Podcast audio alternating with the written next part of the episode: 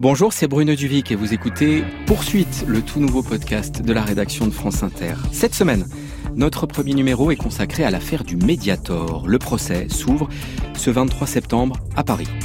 Elle est décédée ici en, une demi-heure. Avec ma fille, euh, on n'a rien compris à ce qui se passait. aller au bout de la rue, je peux pas. Je suffoque. Alors danser. Vous aimiez danser? Oui.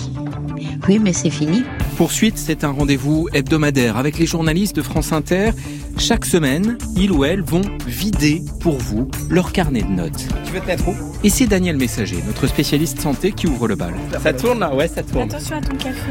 Le 16 novembre 2010, les autorités sanitaires révélaient que le Mediator avait fait des centaines de morts. Le scandale montre alors des failles énormes dans le contrôle des médicaments. Daniel a suivi cette affaire depuis le début. Notre question avec elle cette semaine, ces failles ont-elles été comblées depuis? Vous écoutez Poursuite, le podcast de France Inter qui éclaire l'actualité.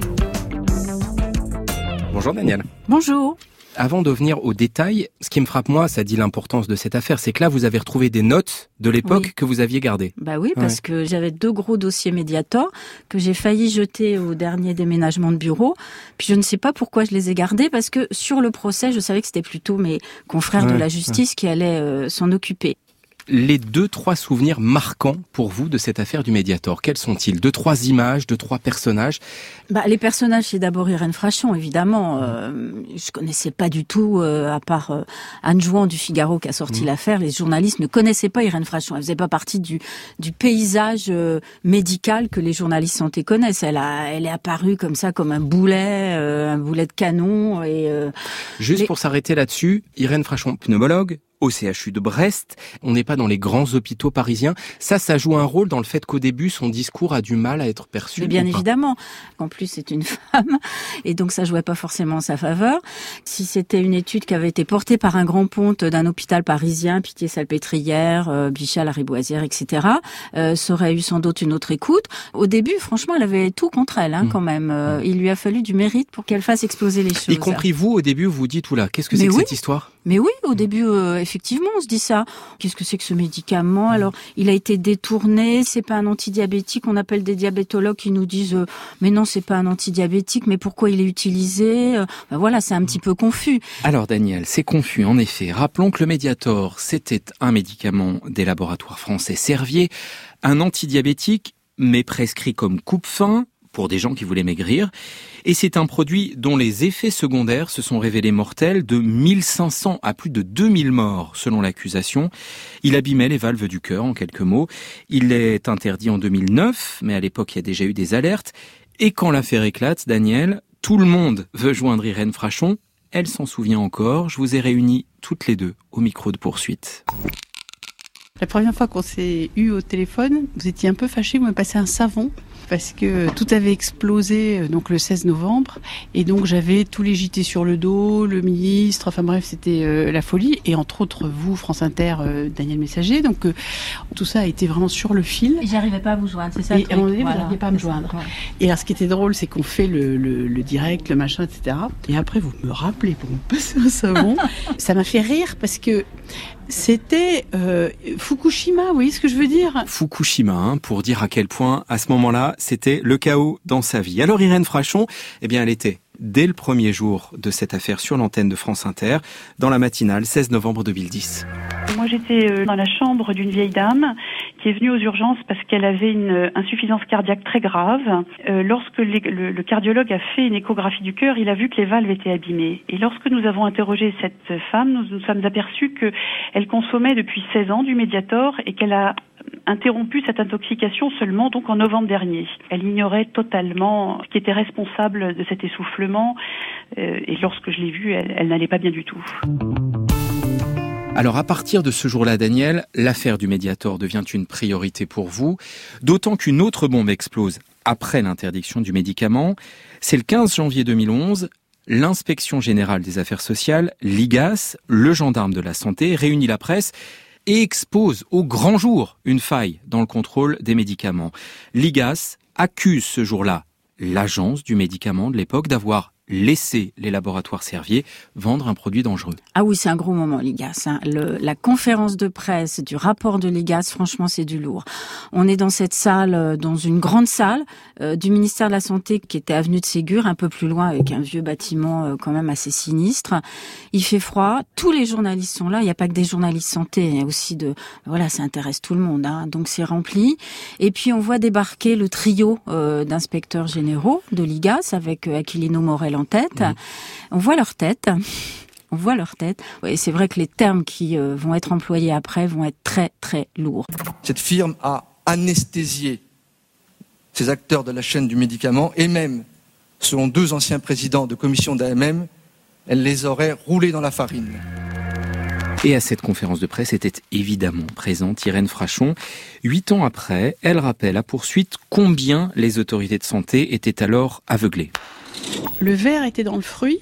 Euh, Servier avait infiltré et donc capté l'agence du médicament. Et un certain nombre d'experts qui étaient présents dans les commissions qui décident de la commercialisation ou non des médicaments, donc euh, pour l'État, eh bien que ces experts étaient par ailleurs consultants pour Servier et ils informaient Servier de ce qui se passait, des discussions qu'il y avait au sein de ces commissions et leur donnaient des conseils stratégiques pour défendre, par exemple, le Mediator.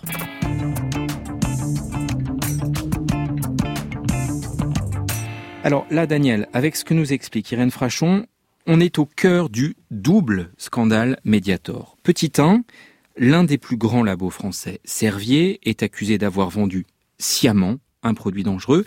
Et petit 2, l'agence du médicament, l'AFSAPS, organisme public, est accusé d'incompétence. Et ce qu'on découvre à l'époque, voilà une faille dans la chaîne du médicament, c'est qu'il y a un système Servier. Enfin, moi, je n'avais pas le sentiment que Servier était un laboratoire si particulier que ça. Mmh. J'avais pas connaissance du système Servier. C'est mmh. ça qu'on a découvert après. Le système Servier, c'est que tous les gens sont priés de se taire. C'est qu'on mène des enquêtes sur les employés avant de les engager. C'est des visiteurs médicaux euh, extrêmement intrusifs, qui sont très généreux, qui font beaucoup de cadeaux. Quand on creuse un petit peu euh, ce que ce qu'est Servier, qui porte le nom de son créateur. Ça, c'est particulier aussi. Voilà. Jacques Servier. Servier, il incarne son laboratoire. C'est un petit bonhomme qui était tout petit, tout sec, euh, qui avait racheté un vieux labo euh, qui faisait du sirop contre la toux. Il l'avait acheté pour une bouchée de pain et il a développé son entreprise parce que son truc, c'était de développer une entreprise. Lui, c'était la fabrication. Et puis surtout, il avait des liens avec beaucoup de personnalités politiques il ne sortait pas dans le monde, Servier, c'était pas un mondain, mais il recevait. Il a été décoré à la fois par Mitterrand, par Chirac et par Sarkozy. Mmh. Voilà, il avait, il avait un carnet d'adresses très très bien rempli. Il y a une tendance constante à alourdir le carcan dirigiste. Et nous subissons, sous les gouvernements les plus variés, il y a du beau monde dans ces gouvernements, eh bien nous subissons le délire législatif, c'est-à-dire des lois qui changent sans cesse, des règlements qui s'accumulent et des chinoiseries administratives permanentes. Euh, je voudrais que les gouvernements se reposent un peu et qui cessent de multiplier les lois, les décrets, les arrêtés, les ordonnances, qui nous laissent un peu travailler et découvrir. La voix de Jacques Servier, cette archive date de 1982, c'était sur Antenne 2 à l'époque. Daniel Messager, ce que révèle l'affaire du Mediator, euh, autre faille, c'est le travail de lobbying des industries pharmaceutiques auprès des autres professionnels de santé.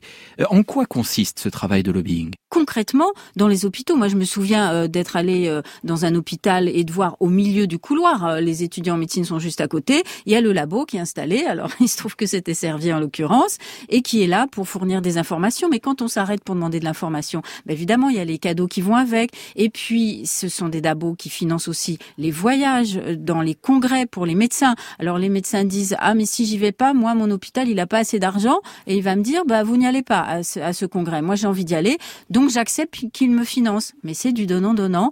Et effectivement, quand il s'agit d'expertise médicale, c'est quand même très embêtant de retrouver au sein d'assemblées des médecins qui sont experts et qui ont été rétribués par le labo qui est en train de vendre sa molécule. Alors voilà pour les failles. Ont-elles été comblées depuis? C'est là qu'il faut présenter un autre acteur important de l'affaire. Il est aujourd'hui président de la région Hauts-de-France, mais à l'époque, Xavier Bertrand était ministre de la Santé. Et avant même le rapport de l'IGAS, les premiers chiffres l'avaient figé au saut du lit un matin. C'est la radio. Je suis dans ma salle de bain en train de me raser. 3500 personnes Et j'entends l'information et j'entends ces révélations sur le scandale du Mediator qui aurait causé des centaines de morts. J'ai repris mes fonctions depuis le week-end. La révélation de ces faits, ça doit être le mardi matin. Et là, je, je, mesure ce que ça veut dire des centaines de morts dues à un médicament.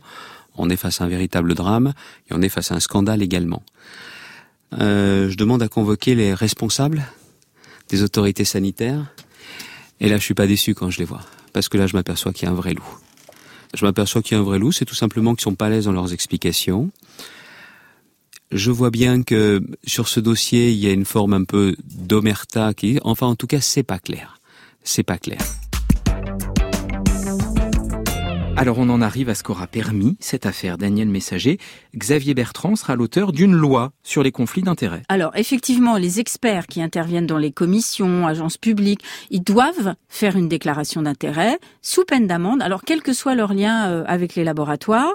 Et quant au labo, ils, ils doivent détailler les avantages qu'ils procurent aux médecins et aux étudiants, tout est accessible. Alors ça aussi c'est très nouveau et grâce à l'affaire du Mediator sur le site Transparence Santé, tout le monde peut y accéder et si vous voulez avoir une idée de ce que fait votre médecin cardiologue avec les laboratoires, vous allez voir ce qu'il a touché effectivement par le labo pour se déplacer dans un congrès par exemple. Question évidemment, la loi a-t-elle été efficace? Réponse honnête de Xavier Bertrand, huit ans après. Oui, enfin une loi votée c'est bien, une loi appliquée c'est mieux quand même. Hein. Ce que j'avais demandé également c'est qu'on fasse une évaluation de cette loi après coup. J'avais demandé notamment que quelques années après cette évaluation ait lieu, elle n'a jamais eu lieu. Parce que si la loi est vraiment respectée, je pense qu'on s'est donné les moyens qu'il n'y ait plus de de nouveaux scandales type médiateur. Mais si on n'applique pas et si on surveille pas, hélas, ça peut aussi se reproduire. Je pense que ça vaudrait la peine justement de regarder aujourd'hui, de faire une sorte de crash test, comment les choses peuvent aujourd'hui se passer, est-ce que les déclarations sont bien faites, est-ce que les sanctions s'appliquent derrière, et de revoir aussi une forme d'audit d'évaluation aujourd'hui de ce qui est devenu euh, l'ancienne agence du médicament. C'est pas manquer de confiance en qui que ce soit, c'est tout simplement évaluer. C'est pas dans la culture politique d'évaluer. Ça me semble indispensable si on veut toujours être au mieux en matière de santé publique. Pas assez de changements, nous dit Xavier Bertrand. C'est aussi l'avis d'Irène Frachon, mais d'abord, elle dit ce que cette loi a permis tout de même. La création d'un site à destination du grand public, et puis les mentalités ont évolué. Alors, des enseignements tirés de l'affaire du Mediator, oui, il y en a eu. Au niveau des agences étatiques, ça a été le grand bouleversement. La question de la déclaration publique d'intérêt et du fait de pouvoir s'appuyer sur des expertises indépendantes de l'industrie pharmaceutique est devenue quasi une affaire obsessionnelle au sein des agences, que ce soit euh, l'ANSM, l'Agence du médicament, la Haute Autorité de Santé, avec un renforcement considérable des précautions prises pour euh, euh, disposer d'expertises qui soient beaucoup moins entachées par ces conflits d'intérêts. Un certain nombre de médecins ont pris conscience de ces dangers-là. Les syndicats, notamment de médecins généralistes, de jeunes médecins généralistes, promeuvent et font une formation à l'indépendance. Donc euh, il y a eu quand même un bouleversement qui a concerné pour l'instant beaucoup euh, plus le monde de la médecine générale, malheureusement moins le monde des spécialistes euh, à l'hôpital, qui sont encore extraordinairement capturés par l'industrie pharmaceutique. Servier était un sponsor majeur, majeur de la cardiologie française. Eh bien, il l'est resté. Voilà. Alors, ça signifie quoi quand vous dites sponsor du monde de la cardiologie? Alors, je vous invite à aller regarder sur Transparence Santé, taper le nom, le nom d'un certain nombre de cardiologues comme ça, pris au hasard dans le bottin, et regarder si il est invité, consultant, s'il va à des congrès avec euh, pris en charge par Servier, s'il participe à des repas euh, payés par Servier pour parler de telle ou telle molécule, etc., etc. C'est extrêmement simple d'aller regarder euh, ces points-là aujourd'hui je dirais, le conflit d'intérêts reste une norme. Il faut évidemment donner la parole à la défense, les laboratoires Servier. L'affaire a gravement abîmé leur réputation. Aujourd'hui, Jacques Servier est mort. Hein. Il est mort en 2014. Il avait 92 ans. Le président actuel s'appelle Olivier Laureau. Il nous a reçus dans ses bureaux de Suresnes, près de Paris. Sa version de l'affaire et quels enseignements? Qu'est-ce qui a changé chez Servier? Les laboratoires Servier, dans l'affaire Mediator, n'ont pas trompé. Ils ont partagé avec les autorités de santé en permanence toutes les informations dont ils disposaient sur le médiator, et notamment sur les effets indésirables du médicament, de manière continue avec les autorités. Ce qui a changé, peut-être, c'est déjà euh, la création d'un responsable patient au sein du groupe qui m'est directement rattaché. Le renforcement de notre équipe euh, chargée de s'assurer que toutes les lois, les règlements sont bien mis en vigueur partout dans le monde pour être au plus haut niveau d'exigence euh, que nous devons être dans notre industrie. C'est aussi le renforcement de notre département de pharmacovigilance c'est le renforcement de notre équipe, euh, ce qu'on appelle régulatory, c'est-à-dire chargée des relations avec l'administration de santé. Les laboratoires Servier nous disent donc n'avoir trompé personne. Euh, ils ont tout de même, avant même le procès, euh, déboursé plus de 115 millions d'euros pour indemniser quelques 3500 victimes. Alors Daniel, à vous de conclure. Vous, journaliste santé, est-ce que vous pensez que les mesures prises depuis l'affaire du Mediator auront permis d'assainir le secteur? Alors, je, serais tentée de dire oui, sauf qu'on a vu après que c'était pas euh, efficace à 100%. C'est-à-dire? Euh, Bah par exemple, si je vous cite l'affaire de la dépakine, on se rend bien compte qu'il y a eu un énorme problème aussi, hein, et qu'on peut sans doute aussi parler d'un scandale sanitaire. Donc la dépakine, c'est euh, ce médicament contre l'épilepsie qui est certes efficace, mais qu'on ne doit absolument pas donner aux femmes enceintes parce que il y a des risques importants de malformation sur les fœtus. Pendant toutes ces années, il y a à peu près 30 000 femmes qui l'ont pris donc potentiellement 30 000 enfants nés qui pourraient euh, être victimes de ces malformations. Et c'est quand même quelque chose aussi qui risque d'exploser parce que pour l'instant, on ne connaît un petit peu que la, la face émergente de l'iceberg. Euh, vous avez connu l'affaire du sang contaminé? Je, prends, je, fais mon âge là tout d'un coup. Affaire du sang contaminé, Mediator, des paquines, les Votirox, euh, les prothèses, PIP, PIP. L'affaire du Mediator, c'est la plus importante. Qu'est-ce qu'elle a de spécifique, de particulier? Quelle place elle a dans les différents scandales sanitaires de ces 25 dernières années? Symboliquement, c'est quand même l'affaire du Mediator qui, en termes de confiance euh, dans les médecins, dans les médicaments, a ébranlé le système a ébranlé le système. Et c'est pas par hasard si aujourd'hui il y a autant de méfiance euh, envers les vaccins, envers les médicaments, envers euh, le pouvoir médical. Euh, ça a participé à ce climat de, méfiance qu'on vit actuellement, bien sûr. Merci Daniel Messager, vous êtes à tout jamais la première journaliste à avoir participé à Poursuite. Et nous allons encore plus loin sur franceinter.fr avec des témoignages supplémentaires le système a failli, j'étais dans le système, donc je m'en veux parce que je pense qu'on aurait dû être meilleur. Je me suis méfié, c'est-à-dire que je savais que j'avais affaire à des salopards. Je suis désolé, mais c'est comme ça que ça s'appelle.